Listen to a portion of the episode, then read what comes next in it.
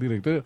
Es un hecho preocupante que la principal fuerza de oposición eh, esté en la situación en la que se encuentra y sobre todo que no se divise la luz al final del túnel.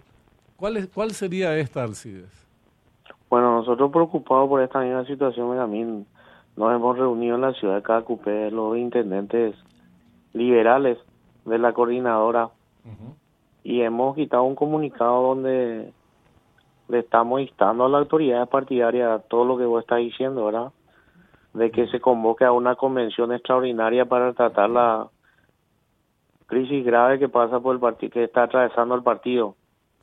Esta es la primera, la primera propuesta así más concreta, digo, porque... autoridades electas. Claro, porque aparte si, si, el directorio no se reúne, porque Efraín busca los mecanismos para evitar que se convoque y demás, el órgano, el máximo órgano de, eh, de un partido, en este caso la Convención Liberal, tendría que ver de, abordar el tema y, establecer los mecanismos para superar la, la, crisis. ¿Cómo se convoca, en caso de que el directorio tampoco, y Efraín no lo va a hacer, difícilmente lo haga, ¿cómo se puede convocar? ¿Qué otros mecanismos comprende, eh, contempla el estatuto para convocar a la convención?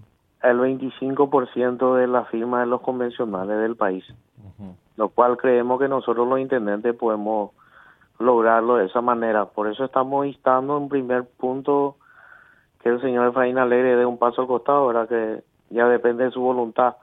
Y el segundo punto, instarle a los miembros del directorio a convocar a una convención extraordinaria para analizar la situación actual del Partido Liberal.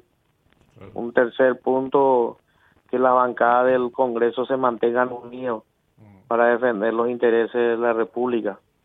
Y un cuarto punto, perdón, es para que nuestro respaldo, nuestro respaldo a los intendentes que son perseguidos políticamente de alguna otra forma por organismos que están fuera de nuestro control.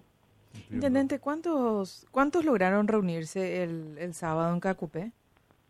Casi estuvimos entre 35 y 38 intendentes. Es falsa entonces esta información que entiendo que se hizo correr también eh, de parte de adherentes del señor Efraín Alegre, de que los 85 intendentes liberales solo asistieron 28. No, 28 es lo que votaban a la hora de votar. Ah, ok, ok. Lo que pasa es que eh, está grabado, ellos tienen la grabación de la reunión, pueden comprobar. Todos coincidimos en que el señor Efraín Alegre tenía que dar un paso al costado y otros más profundos que se haga una convención y que todo el directorio se pueda tiene que dar un paso al costado de modo para hacer una transición y volver a hacer unas elecciones para el directorio. Decime, si eh, Efraín tenía el control mayoritario de, lo, de la convención. Eh, ¿Esto pudo haber variado en los últimos tiempos? ¿No corren el riesgo, digo, de que se convoque la convención y esas personas, esos convencionales se mantengan leales, por decirlo de alguna manera, de Efraín Alegre?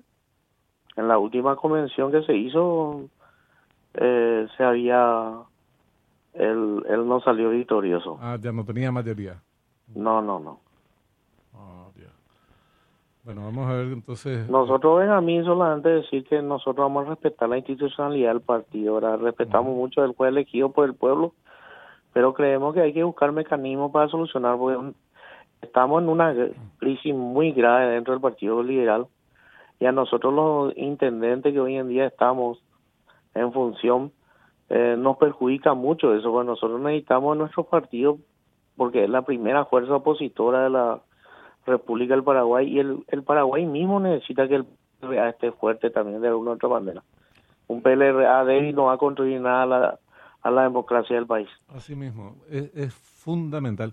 Y encima, eh, fíjate, amenaza con ser reemplazado como segunda fuerza por una corriente política que no tiene nada que ver con la democracia, que es la de Cruzada Nacional, que le está pisando los talones.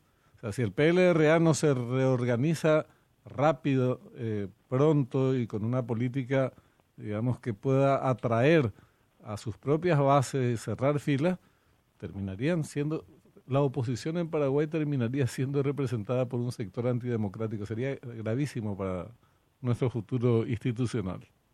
Sí, claro, sería gravísimo y tampoco queremos terminar como la Unión Cívica Radical. Exactamente, así mismo, Esa es la preocupación nuestra y eh, volver a recuperar esa identidad del Partido Liberal Radical Auténtico.